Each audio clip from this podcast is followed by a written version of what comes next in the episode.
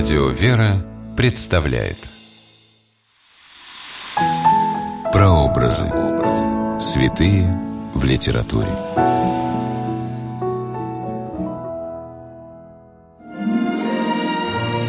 Невинных страдальцев на Руси называют страстотерпцами. В этом слове связаны страдания и терпение. Здравствуйте, с вами писатель Ольга Клюкина с программой «Прообразы. Святые в литературе». Сегодня мы говорим о святом цесаревиче Алексее Романове из стихотворений Марины Цветаевой «За отрока, за голубя, за сына». Место действия – Россия.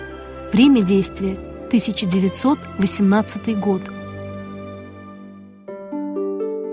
Цесаревич Алексей Николаевич – младший ребенок и единственный сын императора Николая II и его супруги Александры Федоровны родился 30 июля 1904 года.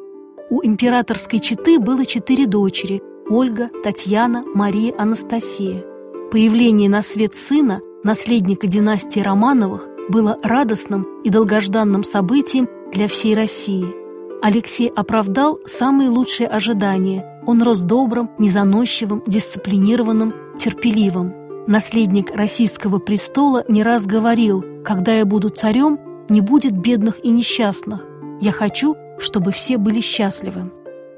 В 1917 году в России произошла февральская революция, в ходе которой император Николай II принял трудное решение отречься от престола в пользу своего брата Михаила Александровича.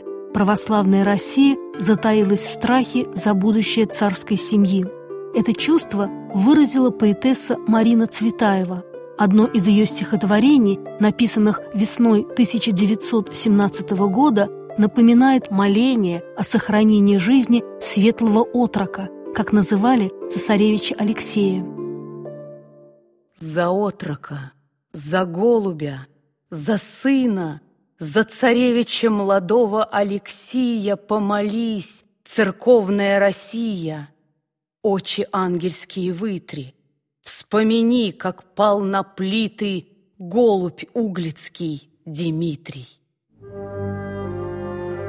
Марина Цветаева не случайно вспоминает царевича Дмитрия, сына Ивана Грозного, убитого в Угличе, как полагают по тайному приказанию Бориса Годунова.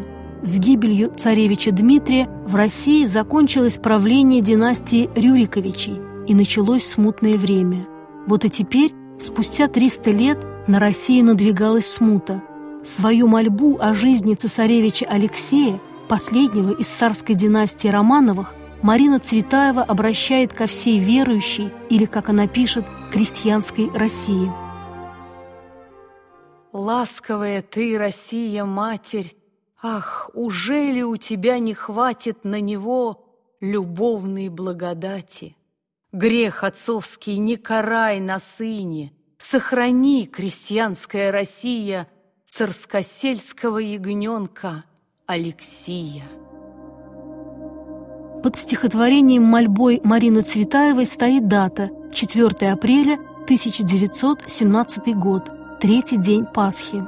В эти дни вся семья Николая II находилась под домашним арестом в Царскосельском дворце, поэтому Цветаева называет царевича Алексея царскосельским ягненком – сохранились воспоминания солдат охраны Царскосельского дворца как раз из тех пасхальных дней 1917 года, когда было написано Цветаевское стихотворение.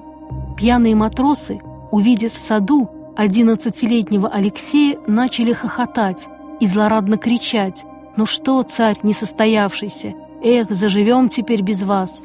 Им хотелось унизить арестованного ребенка.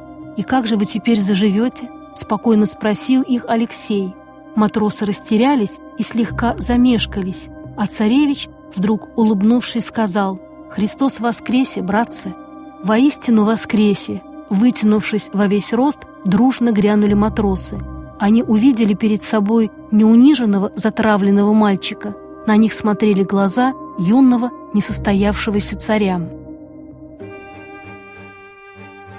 Летом 1917 года по решению Временного правительства император Николай II вместе с супругой и всеми детьми был отправлен в сибирскую ссылку. В июле 1918 года царская семья была зверски убита большевиками в Екатеринбурге. Не пощадили они и светлого отрока Алексея.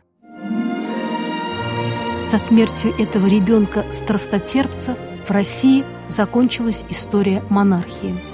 С вами была Ольга Клюкина. До новых встреч в авторской программе «Прообразы. Святые в литературе».